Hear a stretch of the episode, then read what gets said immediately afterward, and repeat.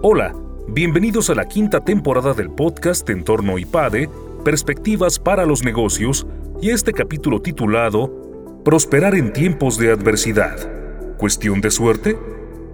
Jim Collins, uno de los consultores de negocio más importantes en la actualidad, realizó una investigación cuyos resultados nos brindan tres estrategias que han logrado volver exitosos a distintos empresarios.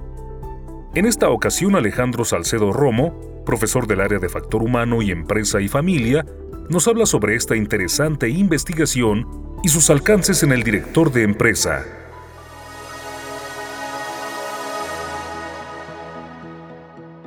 Durante este tiempo, este segundo año de la pandemia, tuve la oportunidad de leer una de las investigaciones de uno de los grandes gurús del management, Jim Collins. Muchos de ustedes seguramente lo han leído. Esta investigación está sintetizada en un libro que se llama Great by Choice. Durante los próximos minutos quisiera dialogar brevemente sobre qué es lo que encuentra Collins, adhiriendo un par de preguntas. Estas son las cuatro actitudes fundamentales que encuentra Collins en cada uno de los 10Xers, en cada uno de los líderes que lograron hacer que sus empresas prosperaran de manera asombrosa en medio de la incertidumbre. Fanática disciplina, creatividad empírica y paranoia productiva. Cimentado en una ambición nivel 5. Aquí le está haciendo Collins un guiño a un libro, a una investigación anterior que es Good to Great. Bueno, vamos a explorar rápido cada una de estas. A ver, una primera actitud que es importante desarrollar en este momento, o al menos que tenían cada uno de estos siete líderes, es la disciplina fanática. Lo que él denomina como la marcha de las 20 millas. Esto de la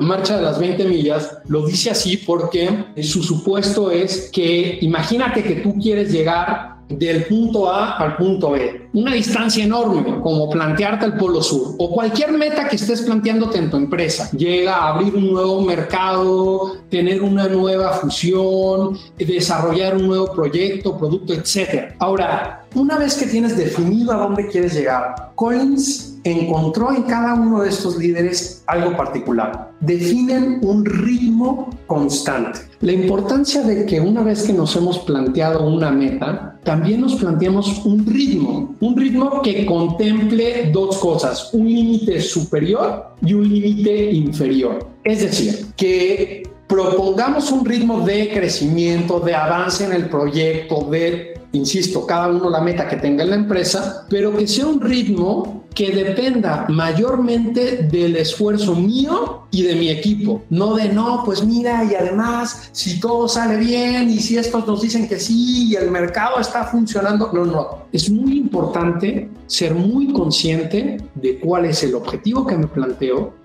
y cuáles son las fuerzas que tengo yo en ese momento para alcanzar ese objetivo. Y ahí están las 20 millas. Ese es el ritmo que deberé de seguir en las buenas y en las malas. Segundo, creatividad empírica.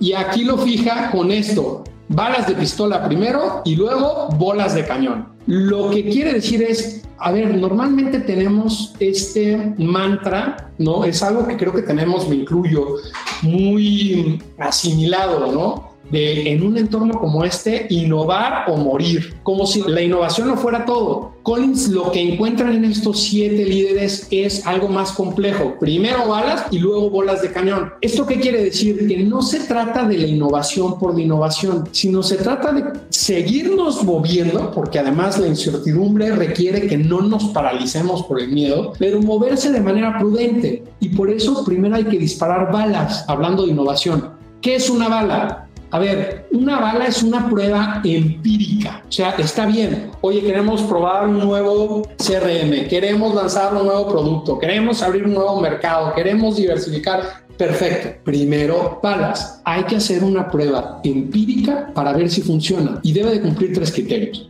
Uno, costo bajo. Dos, riesgo bajo. Tres, distracción baja. Tercer característica, paranoia productiva. Ahora, esto es interesantísimo. La paranoia productiva lo que nos invita a considerar es a lo siguiente. Todos los 10Xers, todos estos directores que lograron prosperar en medio de la incertidumbre, tenían algo muy claro. ¿No? Porque luego caemos en este discurso más o menos fácil de, oye, hay que aprender de los errores. Sí, pero todos ellos tenían claro que solamente se aprende de los errores de los que uno sobrevive. Y por lo tanto, qué importante es tener algo de paranoico al momento de planear. No podemos planear, insisto, que luego pasa sobre bases que no dependen de nosotros, esperando a que las cosas salgan como nosotros creemos que van a salir. Y para esto es necesario tres comportamientos. Uno, hay que tener reservas. Eh, segunda actitud dentro de esto de la paranoia productiva, disminuye riesgos. No se trata de ser temerario, se trata de asumir los riesgos necesarios. Última característica dentro de la paranoia productiva, hay que tener capacidad de hacer zoom in y zoom out. Zoom out. Como directores hay que estar acostumbrados a ver qué está pasando en el entorno. No solamente dentro de mi empresa, sino en mi industria. No solamente en mi industria, sino en el país. No solamente en el país, sino en el entorno internacional. Zoom out. Una pregunta determinante para la mujer y el hombre de empresa en este momento es, ¿con quién estoy? ¿Quién está a mi lado? Una pregunta todavía más importante es, ¿quién soy yo? ¿Cómo me comporto para aquellos que están a mi lado en un momento de incertidumbre? Se trata en definitiva de una cuestión de carácter.